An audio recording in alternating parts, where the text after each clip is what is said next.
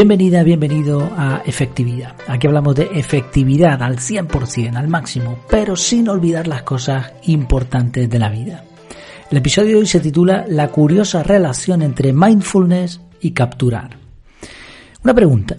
¿Cuánto tiempo crees que puedes aguantar enfocado en tu respiración y sin que un pensamiento te distraiga? Si no lo has hecho nunca, pruébalo. Lo más probable es que dures tan solo unos segundos. ¿Por qué sucede esto? ¿Cómo podemos mejorar? ¿Y qué relación tiene el mindfulness con capturar? Vamos a verlo. Si no has oído hablar sobre mindfulness, eh, te lo explico rápidamente.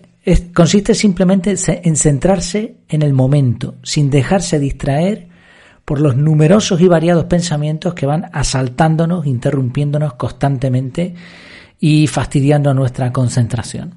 Así de simple. No se trata de meditación trascendental, ni de técnicas raras, ni de ritos religiosos. El mindfulness es concentración o atención plena y se puede aplicar a todo. Por ejemplo, estás comiendo, pues disfruta de la comida, saborea, huele, no, no estés pensando en lo que te dijo tu amigo ayer y, y te sentó fatal. Lo mismo, estás leyendo, lee concentrado, piensa en el contexto, imagina los personajes, olvídate de pensar en lo que vas a hacer el fin de semana. ¿Estás dando un paseo por el campo? Toca las flores, abraza un árbol, huele el aire, respira hondo, déjate de selfies sin sentido. son ejemplos, pero la idea es la misma siempre. Mindfulness consiste en atención plena. Y obviamente esto no es fácil. El ejercicio que proponía en la introducción demuestra la dificultad. Hace poco en una pequeña formación que hice, los participantes duraron menos de 20 segundos en desconcentrarse. A pesar de repetirlo, aumentaban el tiempo, pero les era muy difícil. Y eso que estaban sentados con los ojos cerrados y estábamos en silencio. ¿Por qué sucede esto? ¿Por qué es tan difícil concentrarnos y que la mente se concentre, se enfoque en algo? Pues mm, lo cierto es que nuestra mente tiene muchos motivos para hacer esto. De hecho, es parte de su intento para aumentar la eficiencia, el gasto de recursos. Eh, concentrarse en algo eh, requiere ejercer fuerza, fuerza cognitiva. Y el cerebro prefiere ir saltando de tema en tema. Eso no le cuesta tanto trabajo. Además, la red neuronal es una amalgama de información entrelazada. Así que un olor, un sonido, una palabra, cualquier cosa va a activar otros recuerdos y funciones. Por otro lado, el estilo de vida actual está sobrecargando nuestras capacidades. La capacidad de atención promedio sigue bajando año tras año. Eh, dispositivos electrónicos, el ruido, las ondas electromagnéticas, nuestra propia ansiedad. Es normal que estemos nerviosos, que estemos alterados, que no nos podamos concentrar. Nos van asaltando pensamientos, preocupaciones. Y como hemos hecho de esto una rutina, es muy difícil conseguir concentrarse en la actualidad. ¿Cómo se logra mejorar esto? Pues con mindfulness se fuerza un periodo más largo de concentración. Eh, simplemente te puedes concentrar en la respiración o, en un ruido mm, periódico como pueden ser las olas del mar o en música.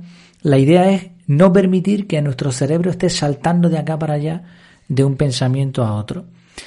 Nos van a venir pensamientos que van a intentar interrumpir. Y en ese momento lo que enseñan en el mindfulness es que debemos actuar como un observador pasivo, Vemos llegar el pensamiento y sin juzgar si es bueno o malo, sin darle mayor importancia, lo despedimos. Hay quien lo compara a una mosca. Te viene la mosca a molestar y tú la alejas con la mano y sigues a lo tuyo. Bueno, ¿y qué relación tiene esto con capturar? Si usas un método de organización personal como el método CAR, sabrás que capturar información es fundamental. En el método CAR diferenciamos entre dos tipos de capturas, las ajenas y las propias. Las ajenas se producen automáticamente. Son las llamadas bandejas de entrada, como el correo electrónico, el WhatsApp o el buzón de correos, buzón de correos postal. Ahí la información va llegando sin que nosotros hagamos nada, se va capturando. Y además, si quitamos las notificaciones, vamos a lograr que esas capturas que se están realizando solas dejen de interrumpirnos. Por otro lado, las capturas propias son las que nosotros hacemos, el ejemplo más sencillo es que te viene una idea a la cabeza y tú tomas nota, pero también se puede capturar una foto, un enlace o grabar un audio. Y aquí viene lo importante y esa relación. Cuando capturas, estás haciendo mindfulness. Lo que estás haciendo es espantar la mosca y seguir a lo tuyo. ¿Cómo? Pues imagínate que estás trabajando enfocado en algo. Estás trabajando a tope, concentrado. Y ahora te viene una idea a la cabeza. Lo que haces es capturarla rápidamente, tomas nota y vuelves a lo que estabas haciendo. ¿Que viene otra idea? Capturas de nuevo y continúas. No analizas esas ideas, no entras en detalle, no haces nada con ellas. Simplemente capturas y listo, continúas. ¿Cómo es posible que puedas volver a enfocarte? Porque confías en el sistema. Sabes que eso que has capturado está guardado y sabes que en un momento que has definido previamente te vas a ocupar de analizar eso que has capturado. Entonces, como no lo atiendes, como no lo juzgas, como simplemente lo capturas y lo despides, puedes seguir concentrado en la tarea que estabas haciendo. Por eso tener un sistema de organización personal es tan potente. Te permite enfocarte en una sola tarea al mismo tiempo que guardas y procesas toda la información que se te viene a la cabeza. Por eso decimos que capturar de una manera inteligente es mindfulness total. En resumen, mindfulness es el hábito de la atención plena. Al igual que un músculo, el cerebro se puede entrenar para que aprenda a concentrarse.